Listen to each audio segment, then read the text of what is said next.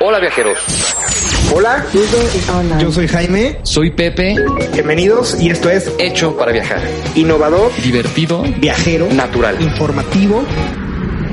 Hecho para viajar. Hola viajeros, bienvenidos a un episodio más de Hecho para Viajar. Va a estar buenísimo el tema del día de hoy. Vamos a hablar de Seúl, esta ciudad impresionante de Corea del Sur. Está conmigo Jaime. ¿Cómo estás Jaime? Hola Pepe, hola viajeros, muy muy bien. ¿Ustedes cómo están viajeros? ¿Qué tal la semana? Déjenoslo saber en los comentarios. Eh, síganos en redes sociales y también escríbanos todo viajeros. ¿Cómo les ha ido? Eh, ¿Qué viajes tienen en puerta? ¿Dónde quieren ir? Eh, ¿Cuál es su sueño? ¿Su bucket list? ¿Qué cosas quieren que les contemos y que los ayudemos para planear su viaje? Y claro, y como bien dices Jaime, para los que es su primer episodio escuchándonos, pues le vamos a platicar un poquito más de qué es nuestro podcast. Somos más que un podcast, somos una comunidad de viajeros, de gente que ama viajar, adicta al viaje. Una gran familia. Una gran familia, Jaime, y, y pues más que nada nos gusta guiar a los viajeros, darles tips de qué lugares visitar, dónde quedarse, cómo sacarle el mayor provecho a su dinero, ¿no? Entonces, eh, coméntenos, como bien dices, Jaime, pónganos sus comentarios, síganos en las redes sociales, en cualquiera estamos, en YouTube, Facebook, Instagram, eh, Pinterest, en cualquier red social estamos, entonces, pues nada más búsquenos y para recordarles que nuestro podcast sale cada semana, un episodio nuevo, y los pueden escuchar por Spotify y por Apple Music. Y viajeros, como dice Pepe, si nos están escuchando desde YouTube, en particular, ayúdenos a suscribirse para que tengan de primera mano toda la información que vamos subiendo cada semana, que no solo es el podcast, también les ponemos videos para que se inspiren para encontrar su destino ideal en YouTube. Entonces suscríbanse, eh, denle like si les gusta este video y déjenos sus comentarios. Y pues bueno, sin más ni más, para empezar el programa del día de hoy, vámonos al dato curioso. Este es el dato curioso en Hecho para viajar. Hecho para viajar. El dato curioso del día de hoy, Jaime, es 10 curiosidades sorprendentes sobre Corea del Sur.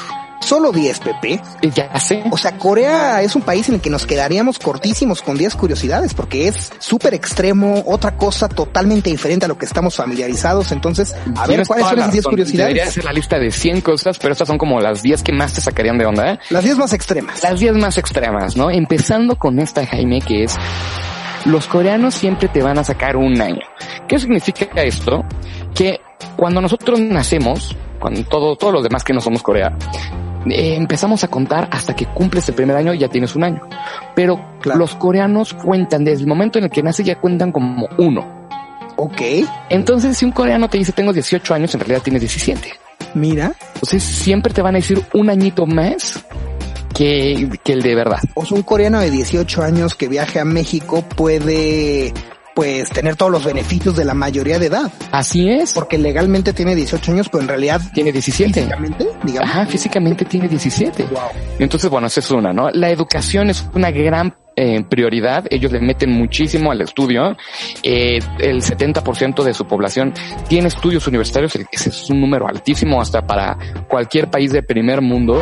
Eh, su, industria del entretenimiento es una de las más importantes del mundo. Y creo que este es un tema que muchos de ustedes conocen, viajeros, lo, lo popular que se ha vuelto el K-pop eh, en estos últimos años y cómo bandas como BTS, ¿no? De que estábamos hablando hace ratito, cómo han pegado siendo muchas de sus canciones en coreano cuando no le entiendes nada. Bueno, yo traigo la canción pegada todavía que estábamos escuchando de BTS. escuchando, Exacto, y, y es una, y, y- y muchas de estas canciones es completamente en coreano y aún así la traes pegada, ¿no? Oye, hasta aquí un aplauso todos viajeros, bravo a Corea del, del Sur. O sea, el hecho de que la educación sea su prioridad y luego que le apuesten a la industria del entretenimiento y que es en cierta forma arte y cultura, un aplauso. Por eso es un país que está creciendo y creciendo año con año y que van para arriba.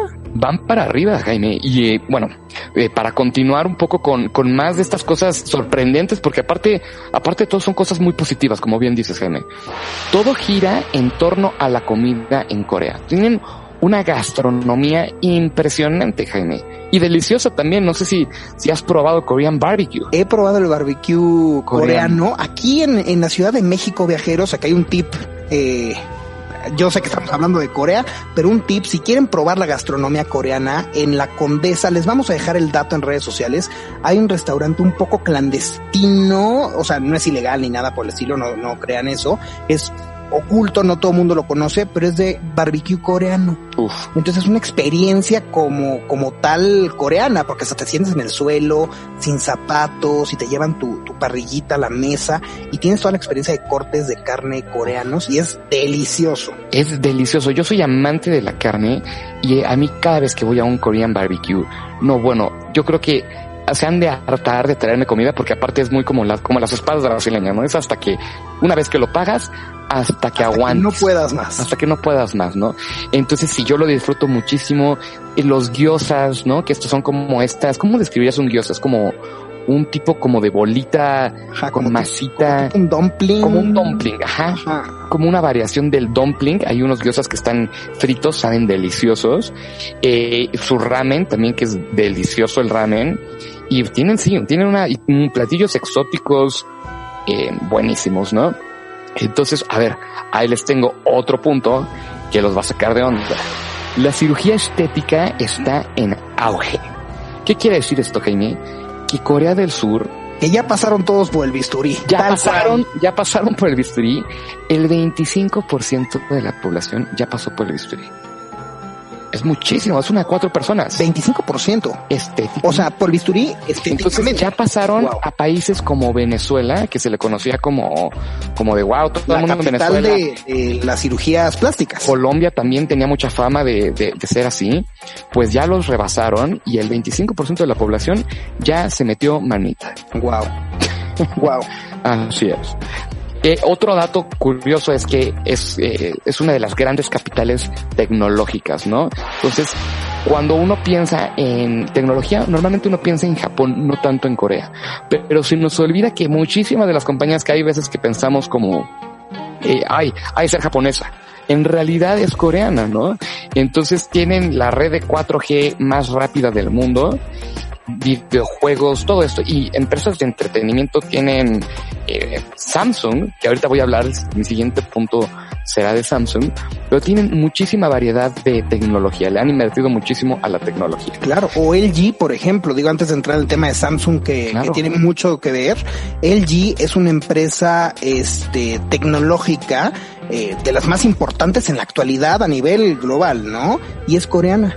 Y es la que de las que más innovan y las que más desarrollan productos de alta calidad eh, tecnológicos. Está cañón, está cañón. Ahora, ahí les da otro dato curioso que no me lo van a poder creer.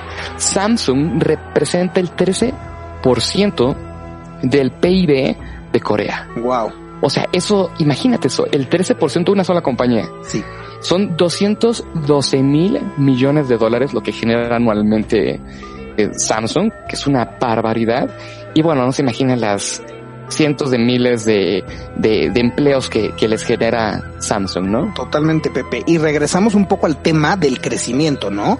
La educación y la cultura nos hacen, lo- los han hecho crecer mucho y la parte de tecnología de las marcas tech de, de Corea, las marcas tech coreanas, han crecido en el nivel de la tecnología mundial muchísimo, ¿no? A nivel que los Androids, por ejemplo, los teléfonos inteligentes de eh, Samsung o de LG o de algunas otras compañías, eh, han estado ya creciendo a la par Claro. que iOS, que es de, que es de Apple.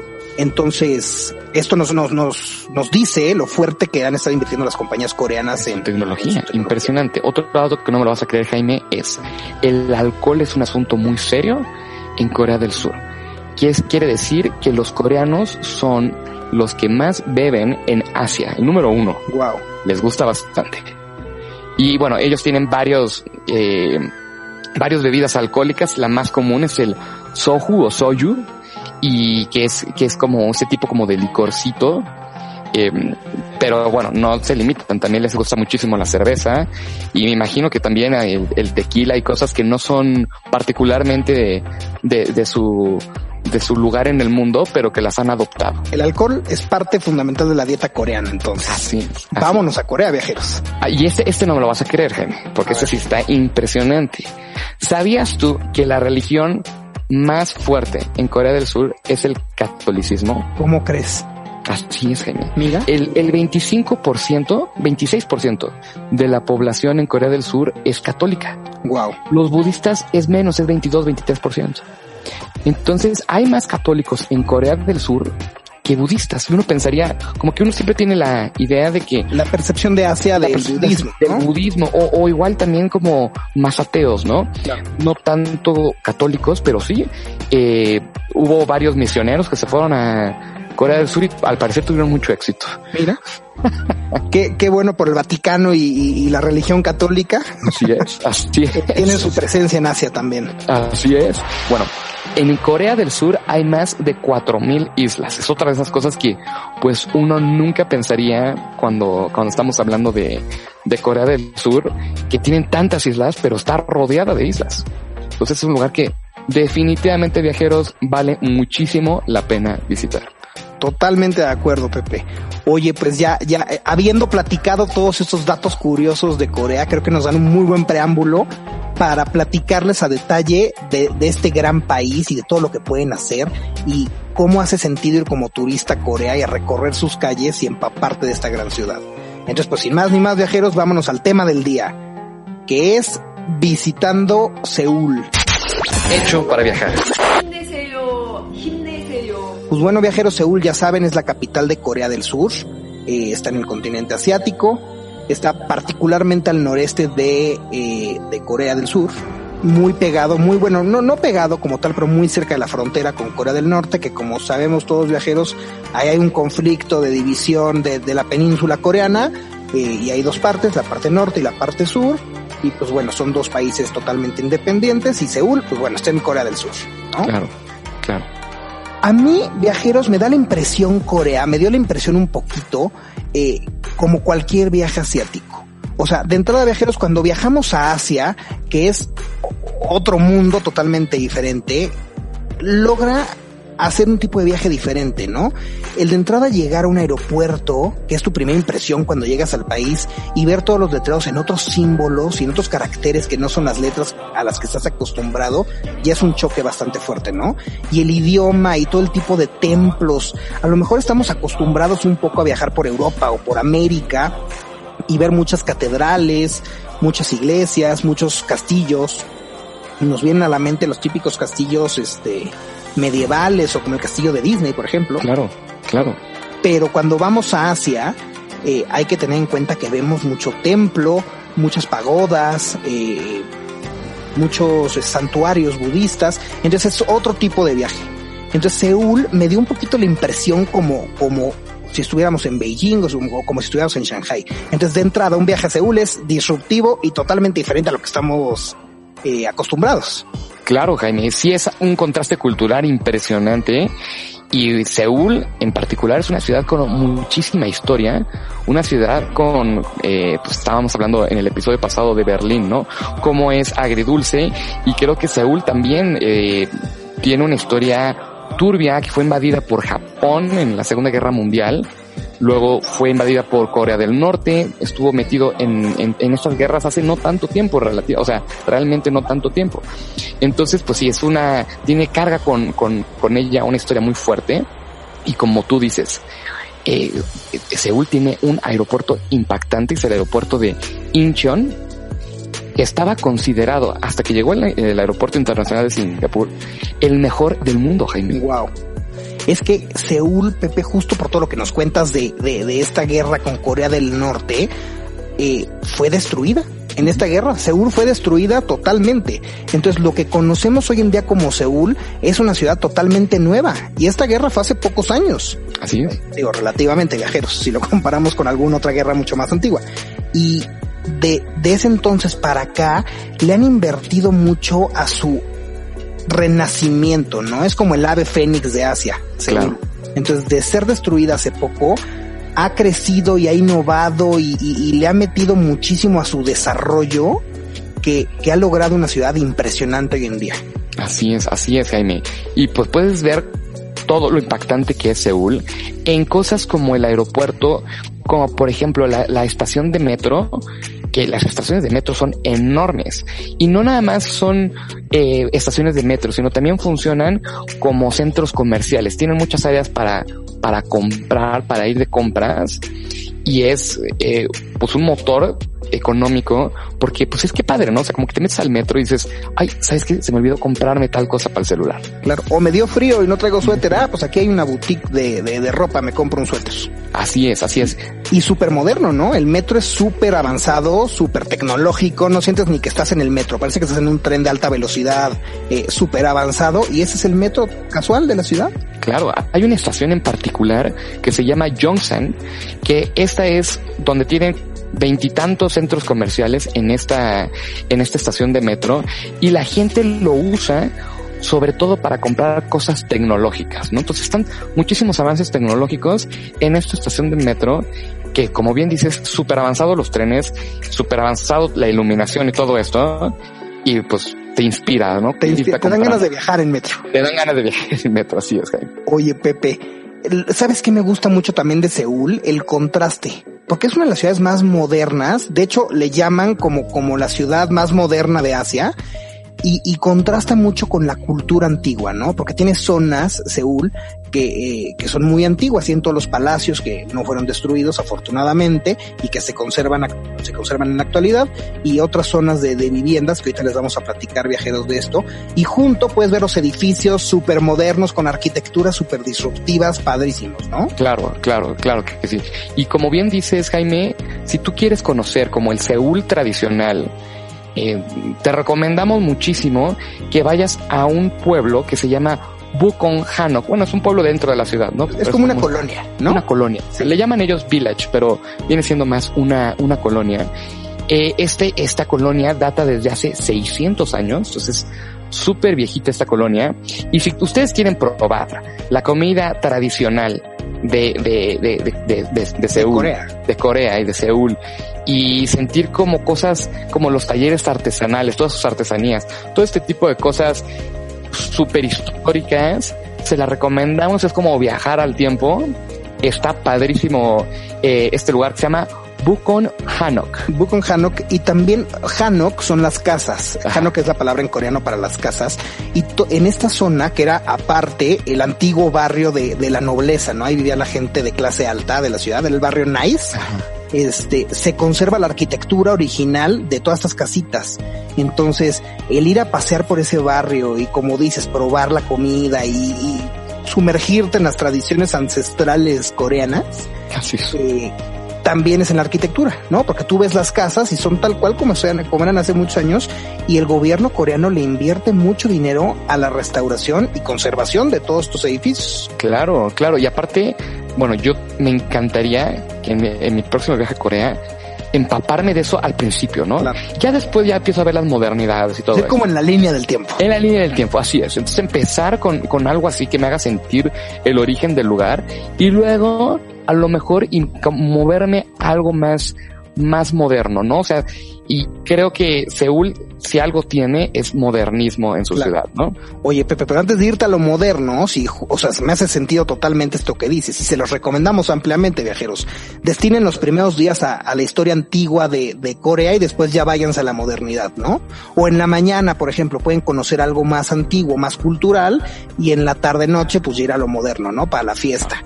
Entonces, justo siguiendo la línea de lo antiguo, hay cinco palacios súper grandes y súper, eh, pues históricos en, en, la ciudad, en Seúl. Eh, eran los cinco palacios que utilizaba la nobleza y los emperadores en sus, en sus épocas para diferentes cosas, ¿no? El de, el de verano, el de invierno, el donde recibían a los mandatarios de otros países. Y pues bueno, uno de estos palacios viajeros, que es el palacio de Changdokgong, es patrimonio de la humanidad por la UNESCO. Lo acaba de declarar la UNESCO como patrimonio de la humanidad. Es impresionante, viajeros. Y era como el palacio eh, de descanso de los, de los emperadores. Bueno, sí, sí eran emperadores, ¿no? En Corea, sí, sí, tal, tal cual. Eh, tiene un jardín secreto, viajeros. Que pues bueno, en sus épocas, cuando estaba habitado por los emperadores, pues no, no, la gente no tenía acceso a esos jardines, eh, solamente los nobles o los invitados, pues de alto rango, ¿no? De los emperadores podían acceder a eso. Y actualmente hay tours que te meten en esos jardines que son impresionantes. Es la típica, el típico paisaje de las flores de cerezo, muy típicas de Asia, con el lago y jardines especiales de, de la nobleza, ¿no? Claro. Eh, también hay otro palacio de viajeros que se llama eh, Deoksugung, que también es muy eh, importante, es el palacio creo que de verano, no estoy seguro. Eh, les, les compartimos luego el dato de qué era cada palacio y la lista de todos para que no, no se pierdan ninguno en su viaje. Y otro muy importante que no se pueden perder viajeros es el palacio de Gyeongbokgung que este era el palacio como principal donde vivía el emperador y actualmente hay cambios de guardia en este palacio. Así como si vas a Londres a Buckingham Palace y ves el cambio de guardia o, en, o en Copenhague, también en el Palacio de Amalienborg ves el cambio de guardia porque ahí viven los reyes, pues aquí se hace un cambio de guardia simbólico con personas caracterizadas como guardias de la antigua, pues, guardia. Como, ¿sí? los guerreros de, de, la época de la dinastía de, de Corea y hacen su cambio de guardia también. Entonces, revisen los horarios en la página de internet viajeros, les vamos a dejar el link para que puedan ver este los para que puedan ver en su viaje y coincida que lleguen cuando es el cambio de guardia. Claro, e, ese en particular el Palacio Gyeongbokgung eh, se me hace que te da muchísima paz, relajación. Si ustedes quieren disfrutar tantito, despejarse, meditar, meditar eh, salirse del ruido de la ciudad, ¿no? Eh, vayan a este hermoso palacio que fue, estuvo ocupado por los japoneses eh, en la Segunda Guerra Mundial.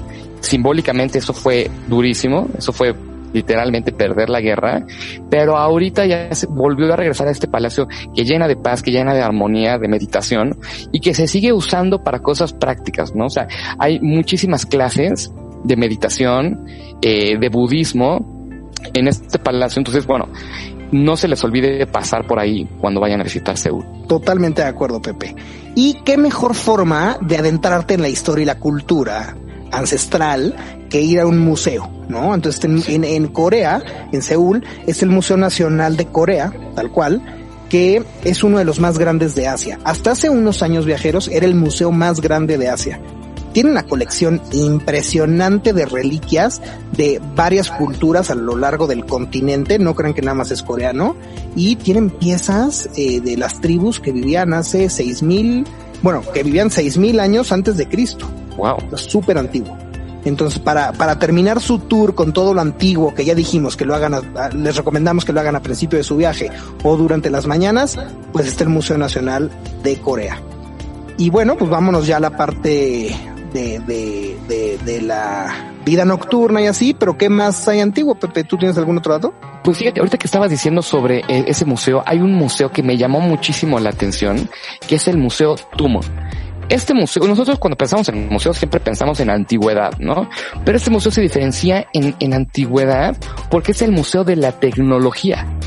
Órale, ya, ya, ya vamos haciendo la transición entre lo antiguo y lo Pero tecnológico, ¿no? Muy bien. Gustó. ¿Qué mejor, qué mejor manera de hacer la transición que con un museo, ¿no? Claro. Terminamos con el museo de lo antiguo y ahora vamos al museo de lo tecnológico. Muy bien. y este, este museo te, te enseña eh, descubrimientos tecnológicos que cambiaron al mundo y es un museo que eh, cada, a cada rato está cambiando todas sus atracciones. Entonces de, de, sale algún invento nuevo y es como de hay que agregarlo al museo como algo que cambió eh, la vida cotidiana de los coreanos algo que cambió al mundo, ¿no? Entonces, sin duda es una de las cosas que tienen que visitar. Muy bien, Pepe. Y bueno, ya llega la noche, ahora sí, pues vámonos de fiesta, ¿no? Vámonos a cenar rico, de fiesta. Y hay un barrio, viajeros, en, en una colonia, un barrio en, en Seúl, que cuando les digamos cómo se llama, les van a dar ganas de ir a Corea. Se llama el barrio Gangman. Todos ubicamos la canción de Opa Gangnam Style. Pepe, ponte a bailar el Gangnam Style, ándale. Ya, ya lo Subes un video a, a, Instagram a los viajeros para que te vean bailando el Gangnam Style. De aquí salió. Claro. ¿No? Y justo todo lo que decíamos en el dato curioso del K-pop y de toda esta parte eh, de fiesta y del alcohol que es tradicional de los coreos y es parte de los coreanos y es parte de su, de, de su cultura pues se da en estos barrios, ¿no? Está el barrio Gangman y está el barrio Sensudong, eh, que son como los barrios hipster de, de, Corea, y aquí es donde se presenta todo el escenario nocturno, ¿no?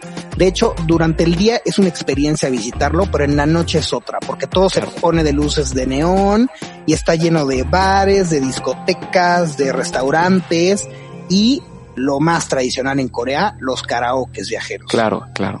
Aman los coreanos a los karaokes. Entonces, como parte de la experiencia del viaje, te tienes que quitar la pena, viajero, y canta tu canción favorita. Hasta vas a llamar mucho la atención porque seguramente va a ser en español tu canción favorita o en inglés. Y pues te vas a divertir como, como coreano, ¿no? Ya no es divertirnos como niños, es divertirnos como coreanos. Así es, así es. Bueno, el, el Times Square de Seúl, como así se le conoce, a, a Myeongdong, es el lugar en donde están todos, o sea, te sientes como una mezcla entre el Times Square y un poco como Tokio, ¿no? De que están las pantallas gigantes, los mejores karaoke, los mejores bares. Y las mejores tiendas, porque Myeongdong también es una parte comercial impresionante. Impresionante. Ahí te encuentras todas las boutiques de ropa del mundo. Como lo dijiste, lo dijiste muy bien, es como el Times Square. Ahí te encuentras muchas tiendas de ropa, eh, boutiques que vas a reconocer y, pues, ¿por qué no? También comparte una, una, un souvenir coreano de ropa. Así es, y algo que se nos olvidó mencionar al principio es la moneda de Corea, son los wones.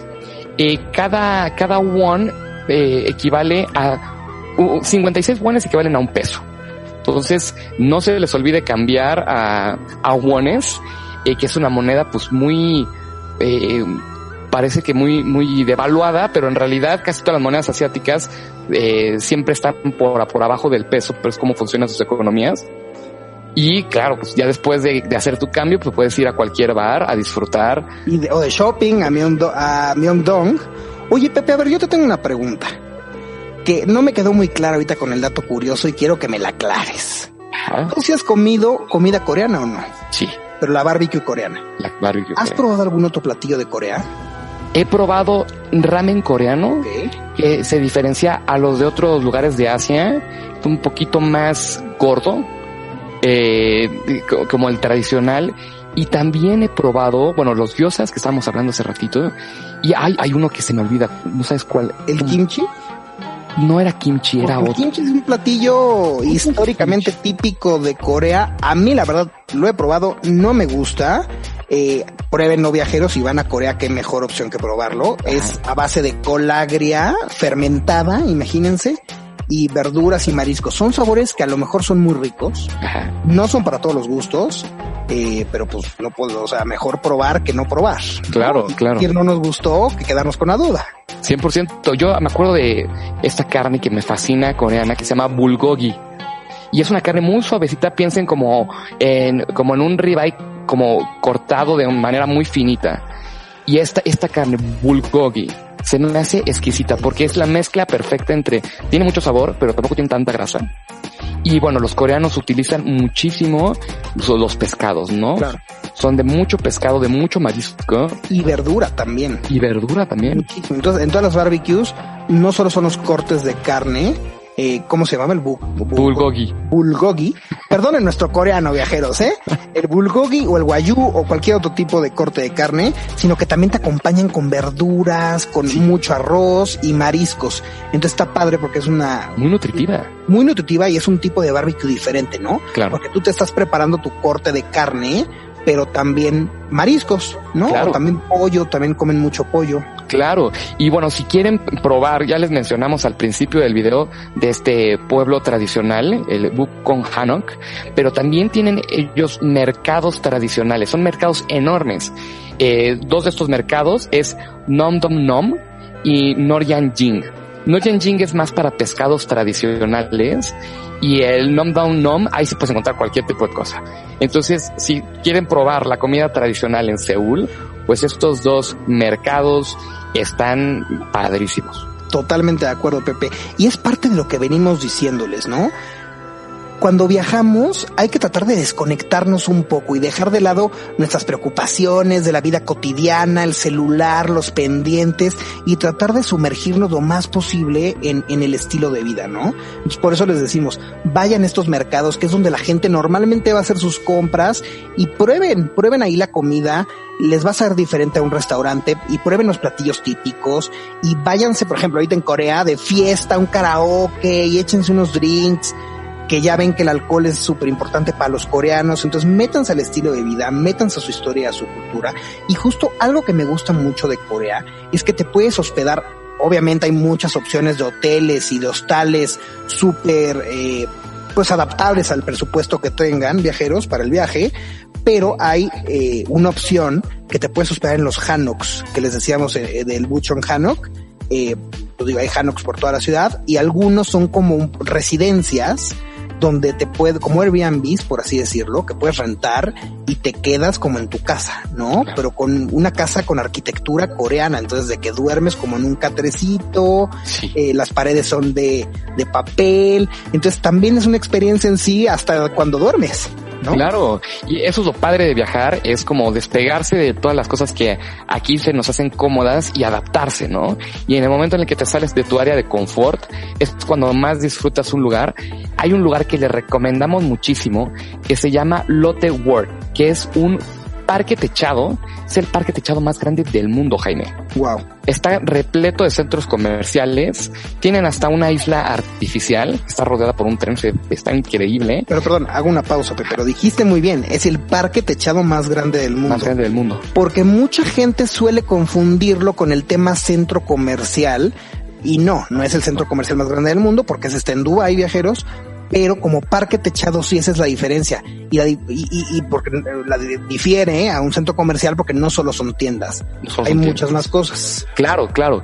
Y hay muchísimas cosas. Hay, hay dentro de este, de este parque techado, hay centros comerciales, eh, está esta isla artificial, hay cines y hasta museos, Jaime. Entonces, wow. tienen de todo en Lotte World eh, de, de, verdad que es un lugar que le tienes que dedicar todo el día porque te vas a agotar de todas las cosas que tienes que ver, pero te vas a divertir muchísimo. Oye, de cajón destinamos seis días a Corea. Mínimo. Porque son muchísimas cosas que ver. 100%, mínimo seis días, es muchísimas cosas que tienes que ver. ¿Y cómo tienes que estar? Eh, ¿Qué ropa tienes que llevar, Jaime? Pues bueno, depende, porque el clima en Corea es súper extremo. Sí. Entonces el verano es súper caliente. Entonces si van en verano viajeros, ropa fresca, traten de no usar shorts porque no es muy bien visto en estos países eh, del norte de Asia, en especial en Corea. Digo, no, no está mal, tampoco es que estemos en algún delito, pero pues bueno, tratemos de ir un poco más con pantalón largo, pero ropa fresca, una camisita muy fresca, porque las temperaturas llegan a alcanzar los 32 grados centígrados. Uh -huh. Y en invierno, en contraste, es muy, muy frío. Llegan a menos 5, menos 6 grados y con nieve.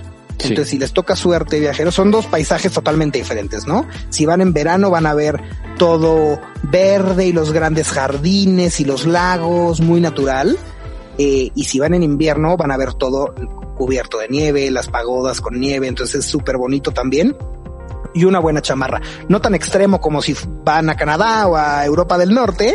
Eh, ya les hicimos un video viajeros de cómo preparar una maleta de frío. Nada más no la hagan tan extrema. Digo, si estamos a menos 5 grados, pero los aguantamos bastante bien. No es que vayamos a estar a menos 30, pero prepárense para los, las temperaturas extremas. Así es, Jaime. Pues Oigan, viajeros, pues aquí ya tienen muchos tips para, para ir a ver Corea. Si se quedaron con alguna duda, este, escríbanos por favor. Si les, si nos faltó decir algo y ustedes ya han ido a Corea y, y nos pueden recomendar algún lugar a nosotros y a los demás viajeros, pónganos en, los comentarios y con mucho gusto luego hacemos una ampliación de este tema que Corea da para, para platicar de muchos lugares más, porque no solo Seúl, Seúl es la capital y empezamos por ahí, pero hay mucho de dónde cortar, mucha tela de dónde cortar en Corea. Así es, Jaime. Viajeros, por favor, no se les olvide seguirnos en las redes sociales. Sacamos muchísimo material y pues más que nada, si ustedes tienen dudas, cosas que todavía no se les han aclarado, no duden en contactarnos y con, con mucha alegría les contestaremos todas sus dudas. Síganos en redes sociales viajeros. Estamos en Facebook y en Instagram como Hecho para Viajar. En Twitter, en YouTube como Hecho para Viajar. No se les olvide suscribirse viajeros, eh, también en Spotify. Y pues bueno, nos vemos el próximo jueves con un un nuevo episodio. Gracias, viajeros. Por hoy, nuestro viaje ha terminado, pero los esperamos el siguiente jueves con más de Hecho para Viajar. Híjole, diverso, casual, explorador.